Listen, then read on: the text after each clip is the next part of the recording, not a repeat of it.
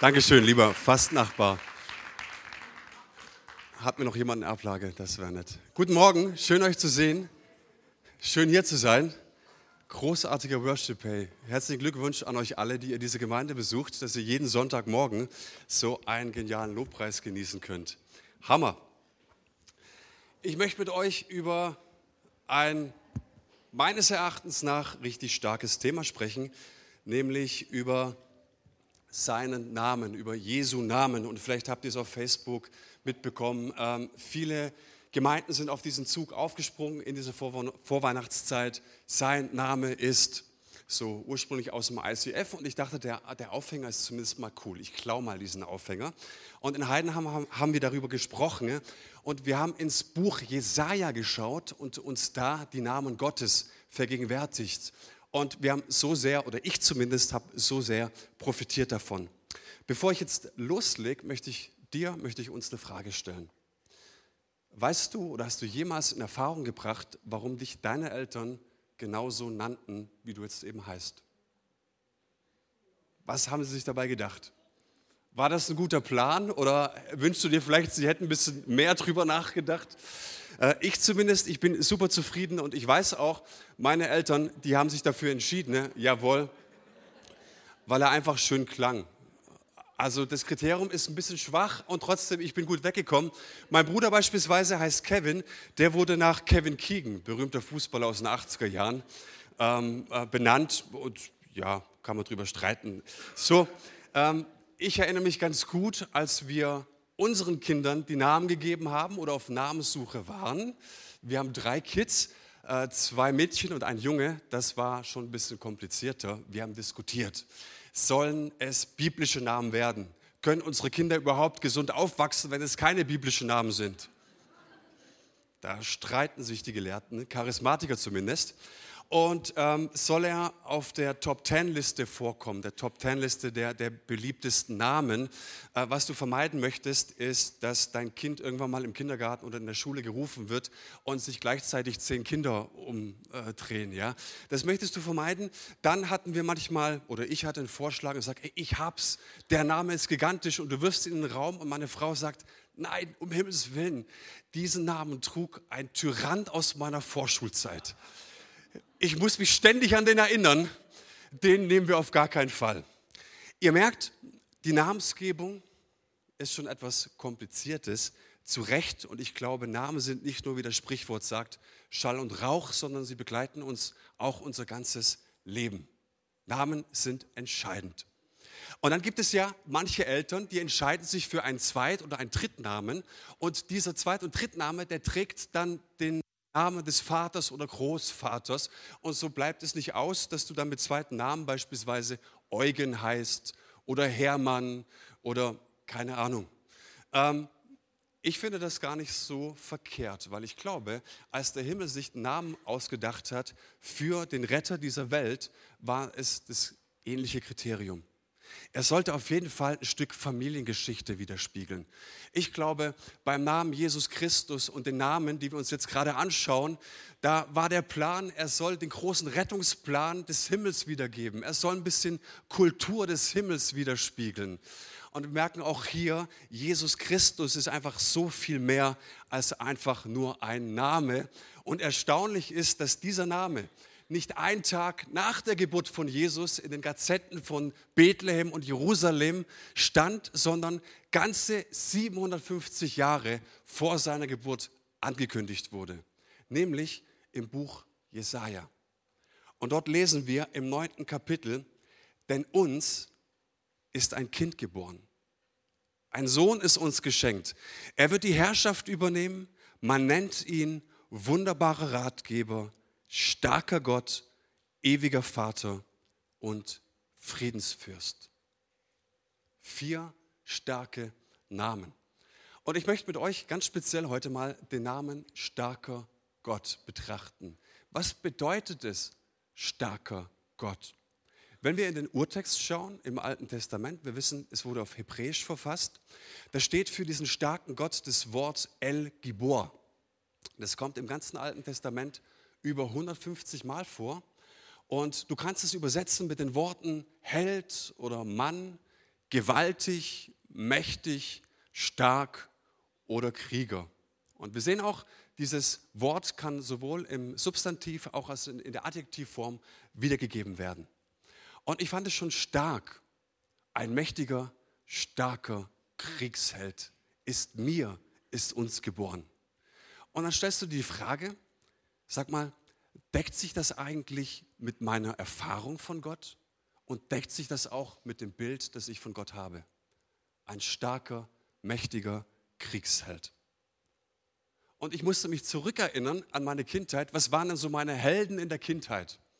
Welche Poster klebten in unserem Zimmer an der Wand? Ich habe die ersten 14 Jahre mit meinem Bruder im Zimmer verbracht und die eine Hälfte des Zimmers war potthässlich. Warum? Weil da lauter Bayern München Poster hingen. Ganz, ganz schlecht. Ähm, es war hart und trotzdem haben wir es überlebt. Ähm, Fakt ist, seine Helden waren eben Lothar Matthäus, Mehmet Scholl und wie sie so alle hießen. Ne?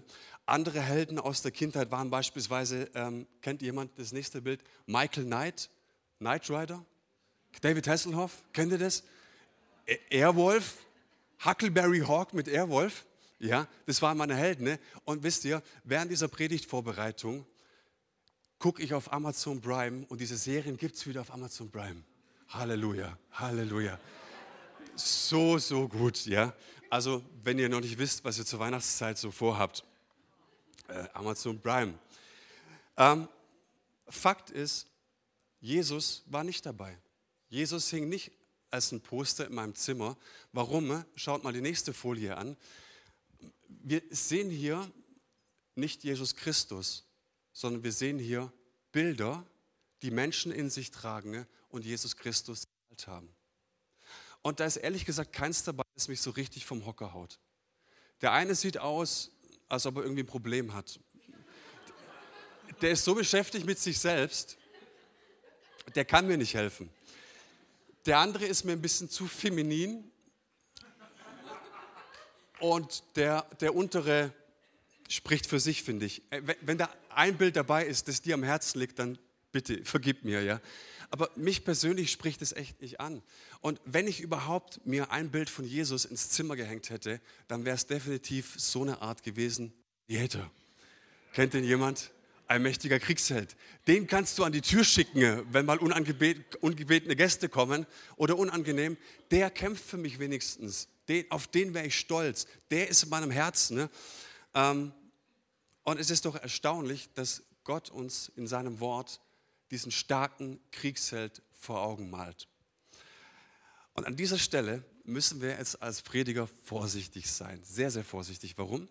Du sitzt bei einer Predigtvorbereitung am Schreibtisch und hast ein weißes Blatt Papier vor dir. Und jetzt weißt du, okay, jetzt könnte ich super charismatisch abgehen. Und ich mache jetzt Streifzüge durch die Bibel, besonders durchs Alte Testament, wie Gott seine Feinde alle wegwischt. Babam, babam, da das Gebet, Jesaja, Jeremia, wie sie alle heißen und alle haben sie die Feinde gekillt. Dann schauen wir uns die anderen starken Propheten an und dann erzähle ich noch ein paar starke Geschichten aus meinem Leben und einfach Storytelling ein bisschen und wir haben zumindest eine halbe Stunde lang das Gefühl, wir haben einen Superhero, Superman Jesus, der alle unsere Feinde in die Flucht schlägt. Aber unser Ding ist doch, dass morgen Montag ist. Jetzt haben wir leider Ferien. Und die Frage ist doch, wie bekomme ich einen starken Gott für meinen Alltag? Nicht nur die Begeisterung am Sonntag, sondern wie kriege ich diesen starken Gott in mein Leben? Die meisten von uns werden Martin Luther kennen und, und er litt unter einem furchtbaren Gottesbild. Er litt unter einem Tyrann, er litt unter einem gesetzlichen Gottesbild und er fragte sich Zeit seines Lebens, wie bekomme ich einen gnädigen Gott in mein Leben? Gibt es einen gnädigen Gott? Und vielleicht sind wir gerade in einer Phase unseres Lebens, in der wir erleben, es sind Herausforderungen da, es kommen Stürme, wir sind schwach und ehrlich gesagt leiden wir unter einem schwachen Gottesbild. Wie bekomme ich jetzt einen starken Gott in mein Leben? Und ich möchte mit euch zwei Bilder anschauen, und wir gehen mal ganz seriös in der Bibelauslegung vor. Wir bleiben nun mal im Buch Jesaja, okay? Jesaja gibt uns nämlich zwei Bilder mit an die Hand, die unsere Vorstellungen von einem starken Gott völlig auf den Kopf stellen ohne ein bisschen was von der Stärke Gottes einzubüßen. Und der erste Bezugspunkt oder das erste Bild im Jesaja-Buch ist der leidende Gottesknecht. Das ist Jesus Christus. Das ist ein Hauptthema. Der leidende Knecht, also ein Diener, der aus Liebe zu uns kommt und für uns leidet. Und das andere ist, haben wir gerade gelesen, ein Kleinkind, ein Baby. Und jetzt habe ich mir die Frage gestellt, sag mal, also starker Gott, wir hatten gerade noch Russell Crowe, Gladiator. Was, was hat denn ein starker Gott mit einem Baby und mit einem Diener gemeinsam? Der Frage möchte ich nachgehen. Mein erster Punkt, starker Gott versus neu, ein neugeborenes Kind. Ist das ein Widerspruch oder deckt sich das womöglich? Und ich möchte mit euch mal einen Mann anschauen im Neuen Testament, der steht so zwischen den Zeilen, den überlesen wir oftmals in der Weihnachtsgeschichte, aber er ist bedeutsam. Das ist der König Herodes. Wenn wir ins Matthäusevangelium schauen, da sehen wir folgenden Vers. Jesus wurde zur Zeit des Königs Herodes in Bethlehem, einer Stadt in Judäa, geboren. Also der Herodes. Jetzt schauen wir uns den mal ein bisschen an, weil diese Zeit sollten die Einwohner Jerusalems so schnell nicht mehr vergessen. Es war eine Schreckensherrschaft unter diesem Mann. Das erste Problem, was die Familie des Herodes hatte, er und sein Vater, sie waren Idumäer. Sie waren keine Hasmonäer. Und wenn du König werden wolltest, musstest du aus der Dynastie der Hasmonäer kommen. Jetzt wissen wir, dass 63 vor Christus die Römer Jerusalem eroberten. Und der Vater war clever und sagte sich, wenn ich mich jetzt schnell auf die Seiten der Römer schlage, dann kann ich da Profit draus schlagen ich könnte gewinnen. Und genau das tat er auch. Und schnell erkannten die Römer die Fähigkeiten des Vaters, setzten ihn auch ein, er durfte regieren, aber nur kurz, weil er schnell umgebracht wurde. Daraufhin musste jetzt der Sohn, also Herodes, fliehen ins Exil nach Rom. In Rom erkannte man dann ziemlich schnell, dass dieser Herodes auch Potenzial hat, Führungsaufgaben zu übernehmen. Er schaffte es sogar in den Senat und zwischenzeitlich war es so, dass die Israeliten Jerusalem wieder zurückerobert hatten. Ne? Und die Römer dachten sich, hey, lass uns doch diesen gewieften Mann, der weiß, wie es in Jerusalem zugeht, lass uns diesen gewieften Mann doch Truppen mitgeben. Und wenn er es schafft, Jerusalem wieder zurückzuerobern, soll er auch regieren. Gemacht, getan. Er ging mit römischen Truppen nach Jerusalem und er nahm es ein und regierte. Und jetzt hat er drei Probleme. Das erste Problem eines Königs ist, natürlich, das ist das Hauptproblem, wie kann ich meine Macht sichern? Du hast ja schließlich gewaltsam Jerusalem eingenommen. Kein beliebter König, wenn du gewaltsam ein Königreich einnimmst, eine Stadt eroberst. Das zweite Problem habe ich gerade schon gesagt, er war kein Hasmonäer, er war Idumäer, aber das Hauptproblem und das größte Problem war, dass er Juden unter seinem Volk hatten, die auf den Messias warteten. Die wussten, ne, es wird ein Messias unter dem Volk geboren, der wird die Herrschaft antreten. Und er wusste, so gläubig war er, ich bin's nicht. So, was macht er jetzt, um seine Macht zu sichern? Ähm, erst liebte er seine Frau abgrundtief, also wirklich, es war eine heiße Liebe. Dann wusste er, als Hasmonäerin könnte sie ihm gefährlich werden, also ließ er sie töten. Den Hohen Rat ließ er zweimal auswechseln, ließ sie töten. Die Hohenpriester, die ja auch ein gewichtiges Wort haben, ließ er auch mindestens zweimal töten, bis dann der Richtige kam. Er hatte auch mehrere Söhne, zwei von denen schickte er, selbe Karriere, auch nach Rom. Als die zurückkamen mit einer Top-Ausbildung und er erkannte, dass die richtig clever waren und die waren ja Hasmonäer, dachte er, ich bringe sie lieber mal ums Eck. Sicher ist sicher, die könnten mir ja gefährlich werden. Und so langsam legte sich über Jerusalem so ein richtig schöner Leichengestank. Dann kam er auf die wahnwitzige Idee, was wäre, wenn ich alle Pharisäer im Lande einen Treueschwur leisten lasse auf meine Herrschaft. Gute Idee. Ließ er auch verordnen, fünf bis sechstausend Pharisäer machten nicht mit. Diese kreuzigte er, ließ sie umbringen. Und so legte sich jetzt so ein Terrornetzwerk über ganz Jerusalem, über das Land, überall Spione, überall Spitzel. Alle hatten furchtbare Angst und pssst, ja nicht reden über den Messias. Halt dein Gosch, sag ja nichts. Das kostet dich Kopf und Kragen. Und in diese Zeit wurde Jesus geboren. Und in dieser Zeit, in dieser Atmosphäre kamen jetzt drei Sterndeuter. Und es heißt dann in der Bibel, bald darauf kamen Sterndeuter aus einem Land im Osten nach Jerusalem. Die marschierten in die Stadt Jerusalem rein, kamen an den Königshof, klopften an, ihnen wurde, sie wurden reingelassen und die marschieren jetzt so ganz locker Richtung Thronsaal und rufen laut, wo ist der König der Juden, der kürzlich geboren wurde? fragten sie. Wir haben einen Stern aufgehen sehen und sind gekommen, um ihm Ehre zu erweisen. Seid ihr so empathisch, um nachzufinden, was da gerade abgeht? Und dann heißt es in Vers 3, als König Herodes das hörte, erschrak er und mit ihm ganz Jerusalem. Jetzt ist die Frage, was will ich mit dieser kleinen Geschichtsstunde andeuten? Was können wir daraus lernen? Gott wird Mensch. Er kommt nicht als starker Kriegsherr. Er erobert nichts zurück, sondern er wird als Baby geboren. Und genau auf diese Art und Weise kommt er den Mächtigen und den Egoisten dieser Welt gefährlich nahe. So kommt Gott. Für was steht Herodes? Was will uns die Bibel mit Herodes sagen? Diesen Herodes, den kann es auch, ich sage kann, es auch in mir geben. Er ist repräsentativ für die menschliche Reaktionsweise, wenn Gott den Menschen ernsthaft nahe kommt und Gott kommt. Was heißt denn Advent eigentlich? Na, die Frommen wissen ja, Erwartungszeit und so weiter. Advent heißt eigentlich, Gott kommt mir nahe. Es wird ernst. Und wie reagiert Herodes jetzt, wenn Gott nahe kommt? Er sagt, Leute, das passt nicht zu meiner Lebensstrategie. Das stört meine Pläne. Und so sitzt der Mensch im Herodespalast auf dem Thron und er regiert über das Ego, über die Errungenschaften, über die Leistungen, alles, was ich mir aufgebaut habe, über mein Lebenswerk. Ich habe es geschafft, das ist mein Abzeichen, das sind meine Urkunden. Weißt du eigentlich, wer ich bin? Und jetzt kommt dieses Baby, dieser Gott mit einer sehr, sehr einfachen, mit einer sehr, sehr simplen Botschaft. Diese Botschaft hat die Kraft, alles zu sprengen in meinem Leben, was ich an unmöglich gehalten habe.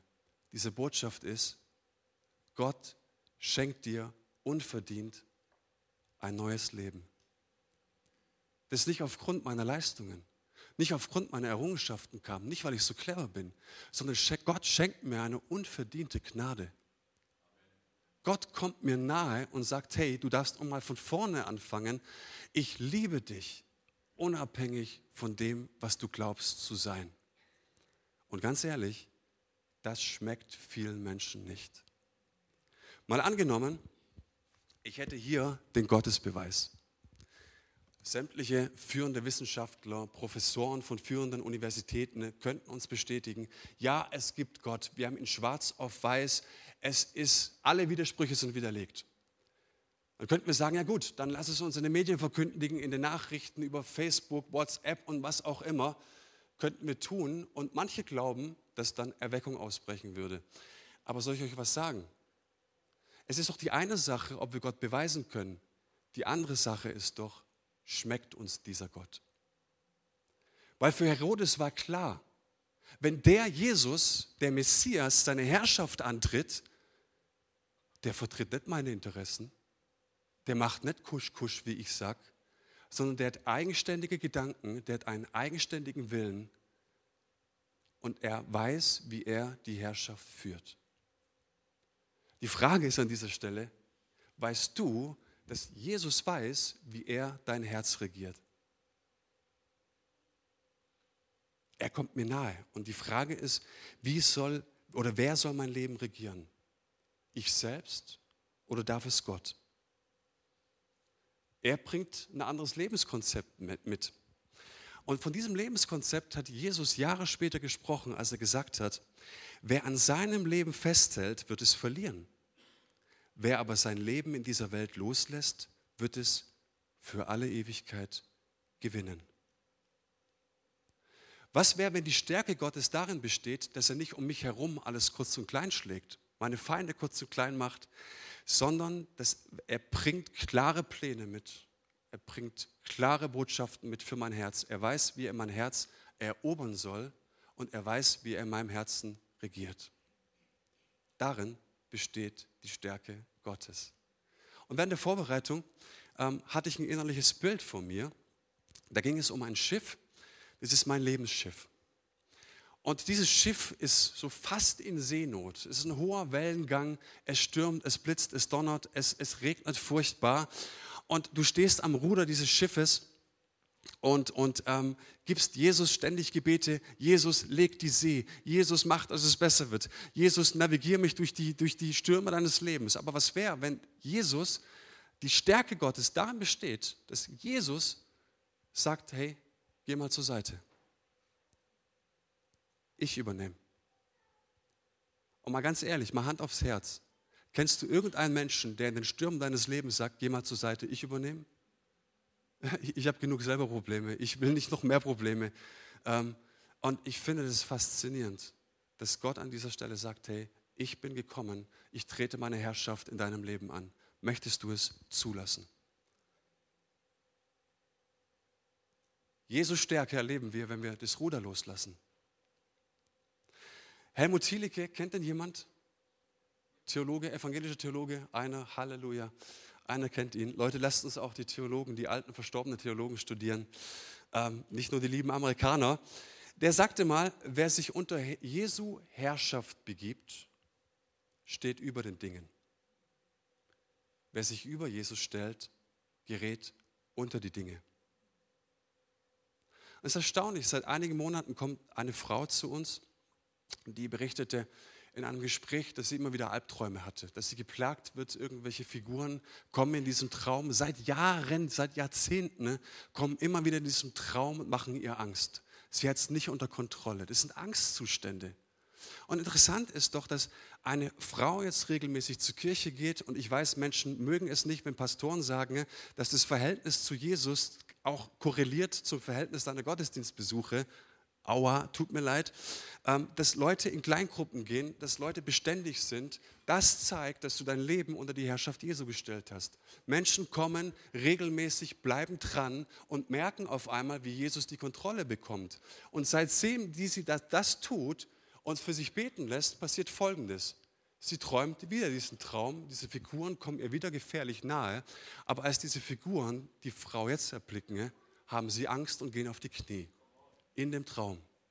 Warum?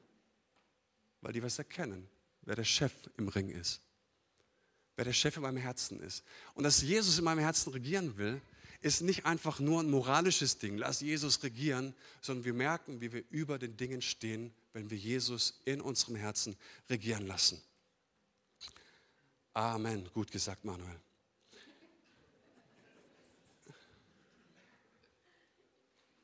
Starker Gott versus Diener. Deckt sich das? Und wenn ich es so schon frage, dann wisst ihr, natürlich irgendwie wird es hinkriegen, dass es sich deckt.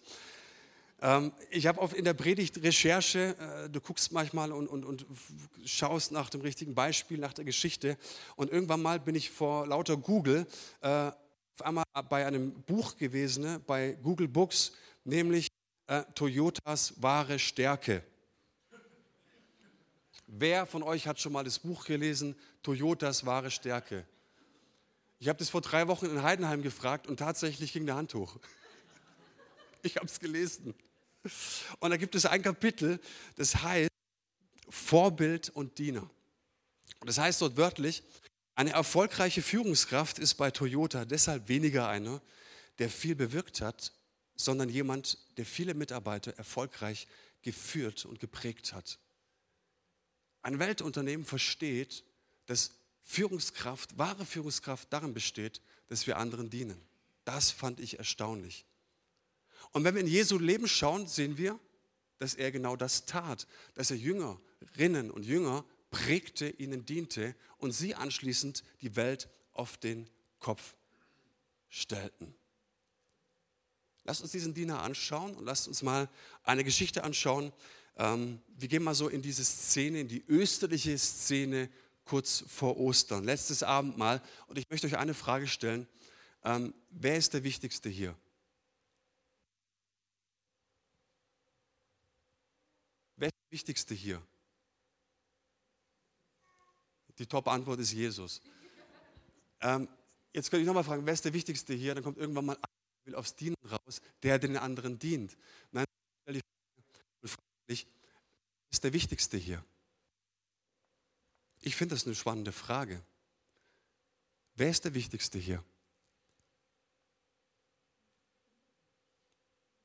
Genau diese Frage bewegte die Jünger. Wer ist unter uns der Wichtigste? Und da heißt es, nun kam es zum Streit. Sollen wir das tauschen oder?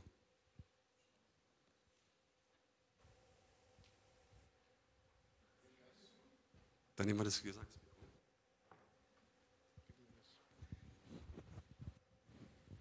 Unter den Jüngern kam es zu einem Streit darüber, wer von ihnen wohl der Wichtigste sei.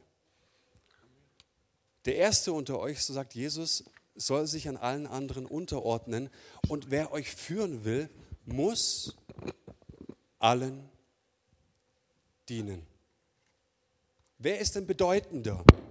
Jetzt kommt eine rhetorische Frage. Wer am Tisch sitzt und sich bedienen lässt oder wer bedient?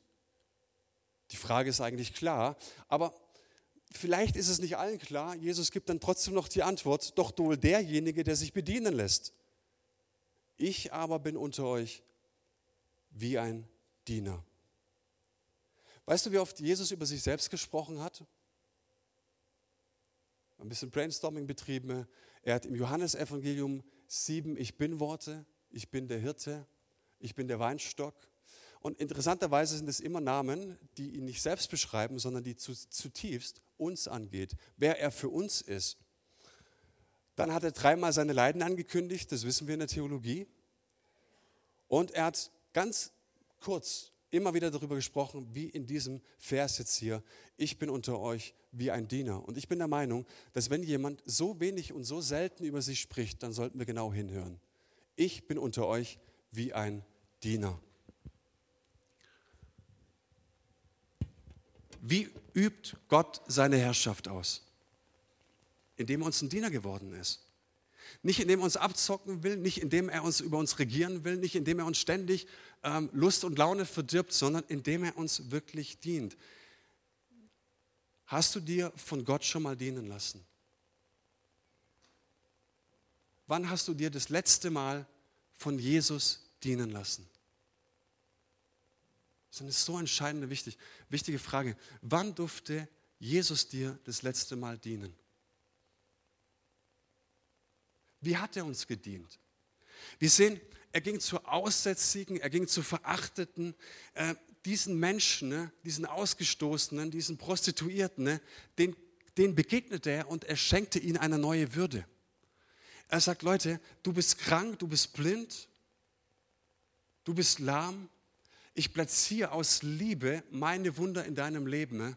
und somit möchte ich, dass die Königsherrschaft meines Vaters in deinem Leben anbricht. Und ich gebe dir einen Vorgeschmack für die neue Welt. Und ich sage dir, ich will, dass du ein Teil meines Reiches und des Reiches meines Vaters wirst. So diente Jesus uns. Er kam und hat seine Liebe, seine Wunder in unseren Herzen platziert. Und ich möchte dir sagen, wir sind jetzt gerade in der österlichen Vorgeschichte. Hast du dir schon mal Gedanken darüber gemacht, wen Jesus mit dabei hatte, als er in Jerusalem eingezogen ist? Wer ist ihm da gefolgt? Die High Society? Oder waren es die Verachteten, die Prostituierten, die ehemals Besessenen von Dämonen. Es waren genau die Leute. Und ich habe mir die Frage gestellt, wenn ich damals Außenstehender gewesen wäre und ich hätte jetzt diesen starken König kommen sehen, hätte ich mich damit dazugestellt. Wollte ich da wirklich mit dabei sein? Wollte ich mit denen gesehen werden? Hey, darin besteht die Stärke Gottes. Jesus zog es zum Elend. Und ich muss dir sagen, dass dieses dienende Herz, dieses dienende Herz Jesu entlarvt alle menschlichen Motivationen. Hätte Jesus uns bei diesem Bild belassen und gesagt, ja, ja, ich bin dieser starke Kriegsheld, ich bin dieser Gladiator, von dem ihr alle träumt, hätten alle unsere Erwartungen, alle unsere falschen Vorstellungen, wir hätten sie alle behalten können, fleißig an Jesus dranhängen. Aber indem er uns Diener geworden ist, indem er schwach geworden ist, indem er den Aussätzigen gedient hat, hat er alle menschlichen falschen Motive zerschellen lassen. Darin besteht die Stärke Gottes, dass er uns entlarvt. Und es ist wunderbar, wenn ich das erlebe, dass Jesus die Dinge anspricht, die sonst keiner anspricht. Und dieser Dienst, der fand seinen Höhepunkt und wir lesen dann weiter, er war mit seinen Jüngern beim Abendessen, also Abendmahlszene. Jesus aber wusste, dass der Vater ihm Macht über alles gegeben hatte und dass er von Gott gekommen war und wieder zu Gott ging. Er stand vom Tisch auf, zog sein Obergewand aus und band sich ein leinendes Tuch um. Dann goss er Wasser in eine Waschschüssel und begann den Jüngern die Füße zu waschen und mit dem Tuch abzutrocknen, das er sich umgebunden hatte. Leider eine Geschichte, die ich schon so viel Dutzende Male gehört habe und gelesen habe, aber sie verblüfft mich immer wieder. Warum?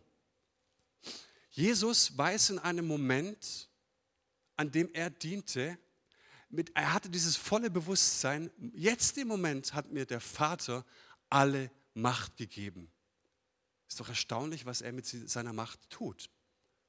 Und Jesus weiß, er wird bald sterben. Das ist ganz klar. Also er wurde in Jerusalem nicht angenommen. Und die Abendmahlszene war folgende. Die hatten alle Angst, weil sie wussten, ne, Moment, jeden Moment kann irgendjemand reinplatzen. Ja, das wussten sie. Und jetzt stehst du unter Druck. Und ich weiß nicht, wie es bei dir ist, was du tust, wenn du unter Druck stehst. Sonntagsgesicht, Ade. Fromm Vorsätze, was ich auswendig gelernt habe in der Bibel, Ade. Alter, mir geht es gerade an den Kragen, ich muss mich retten.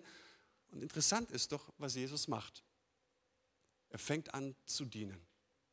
Und wenn dein wahres Gesicht rauskommt, dann doch wirklich in diesem Moment. Und erstaunlich ist, dass dieser starke Kriegsheld anfängt, seinen Jüngern die Füße zu waschen.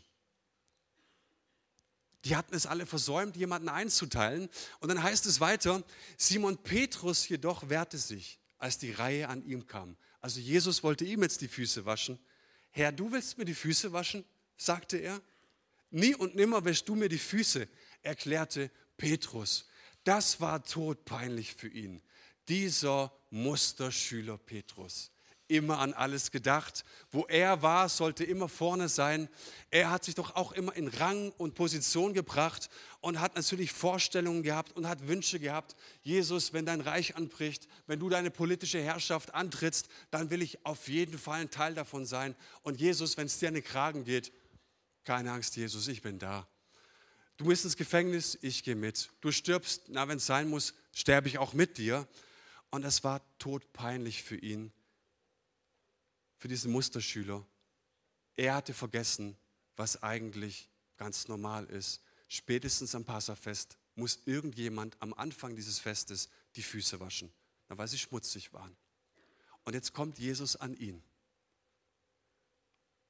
Und es steigt in ihm auf die Scham. Und es steigt in ihm auf, oh Mann, ich habe es verbockt. Und auf einmal weiß er, ich bin entlarvt. Auf einmal weiß er, ich bin ertappt. Jetzt hat er verstanden, ich kann nichts mehr unter den Teppich kehren. Jetzt hat er verstanden, oh oh, peinlich. Warum will Jesus den Jüngern die Füße waschen? An der Stelle nicht, weil sie schmutzige Füße hatten, weil er den Dreck aus unserem Leben waschen will. Und Petrus hält es nicht aus. Petrus sagt, nein, nein, nein, du mir nicht. Und Jesus sagt etwas sehr, sehr Entscheidendes wenn ich dir nicht die Füße wasche, hast du keine Gemeinschaft mit mir. Wie bekomme ich einen starken Gott? es kann nur so gehen, dass Gott mich in der Tiefe meines Lebens, meines Herzens berühren darf. Wisst ihr, wo das Reich Gottes, seine Herrschaft, seine Kraft anfängt? Hier in meinem Herzen. Darin besteht die Stärke Gottes, dass er immer erst Menschen verändert, verwandelt. Dementsprechend geht es nur so, dass ich mir die Füße waschen lasse von ihm. Gottes Stärke besteht darin, dass er weiß, was wir brauchen. Gottes Stärke besteht darin, dass wir, wenn wir ihm nicht in der Tiefe unseres Lebens begegnen, spricht er uns zu. Und den Mut hat er auch. Hast du keinen Teil an ihm. Wenn wir ihm nicht die Schuld und die Scham unseres Lebens geben, werden wir keine Gemeinschaft haben mit ihm. So mutig ist er. Das spricht er uns an. Und weißt du, du kannst regelmäßig, die Sarah darf nach oben kommen, in die Kirche gehen. Und du kannst eine Kleingruppe besuchen und du kannst die Bibel auswendig kennen. Und ich verspreche euch, irgendwann kommen auch LED-Leinwände. Hundertprozentig. Ich verspreche euch, irgendwann werden die Lobpreiser entweder durch den Heiligen Geist äh, getrieben in die Decke fliegen oder sie werden an Seilzügen hochgetrieben. Wenn die Entwicklung so weitergeht, glaube ich, ich verspreche es euch, es wird passieren. Und ich weiß nicht, was dich begeistert an deiner Kirche. Aber wisst ihr, was mich begeistert an unserem Gospelhaus? Dass wir den Mut haben, Dinge anzusprechen. Zu sagen, ich glaube, du brauchst eine Kleingruppe. Ich glaube, du brauchst die Gemeinschaft mit anderen Gläubigen. Ich glaube, du brauchst einen Ort, wo du heil werden kannst. Ich glaube, du brauchst den Sonntag für dich. Ich glaube, dass du in der Gemeinschaft erlebst, dass Jesus dich trägt, dass Jesus dich heilen will und dass Jesus Dinge ansprechen möchte in deinem Leben, dass du gesund wirst. Weil wir uns wünschen, dass Menschen tiefe Gemeinschaft mit ihm haben, dass sie heil sind und dass sie Anteil haben an dem, was er tun möchte.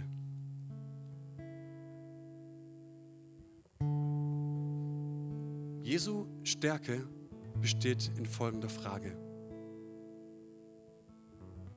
Darf ich dir dienen? Darf ich dir heute Morgen dienen? Wir erleben, dass Menschen Bereiche ihres Lebens in Schubladen verpacken und wegsperren vor Jesus, Dinge unter den Teppich kehren, am besten ignorieren. Aber was wäre, wenn Jesus persönlich heute vor dir steht und dir die Frage stellt, darf ich dir dienen? Darf ich dich an Orten, an Punkten deiner Seele berühren, wo sonst kein einziger Mensch hinkommt? Möchtest du mir das Ruder überlassen? Willst du mich ans Steuerrad begeben? Und ich finde, das ist eine starke Frage. Und wir wünschen uns jetzt in dieser Reaktionszeit, in diesem Lobpreislied, ähm, ich bin kein Fan von so riesen Aufrufen und kommt jetzt alle nach vorne und ähm, gib dein, Jesus, dein Leben Jesus neu und dann ist alles easy. Sondern ich glaube einfach, dass es um qualitative Entscheidungen geht. Ähm, ich glaube, wir treffen am Tag mehrere tausend Entscheidungen. Über die spreche ich nicht. Sondern es gibt so eine Entscheidung, wie beispielsweise, wen heiratest du, wie viele Kinder möchtest du haben? In ein paar Tagen beginnt ein neues Jahrzehnt. Wohin bringt mich dieses neue Jahrzehnt? Und vielleicht stellt dir Jesus heute Morgen diese Frage. Wie willst du in dieses Jahrzehnt gehen? Darf ich dir dienen? Möchtest du die Herrschaft meines Lebens, deines Lebens mir übergeben? Und wenn du das möchtest, dann würde ich jetzt gerne für dich beten du darfst dann für dich im Stillen in diesem Reaktionslied eine Entscheidung treffen.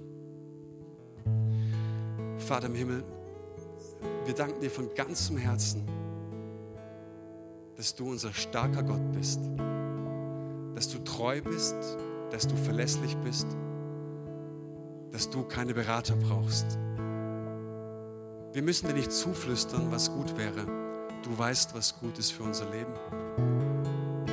Und mein Herzenswunsch ist, dass du durch diese Message predigst in viele Herzen und dass du in diesem Moment Herzen anrührst. Dass Herzen ready sind, dass sie fertig sind, dass sie entschlossen sind, Bereiche ihres Lebens dir neu zu weihen und neu hinzugeben, das Ruder neu zu überlassen. Ich bete, Geist Gottes, dass du jetzt kommst. Komm, Heiliger Geist, und durchdring uns. Sprich du, berühr du Dinge, die sonst kein einziger berühren kann. Und das beten wir in Jesu Namen.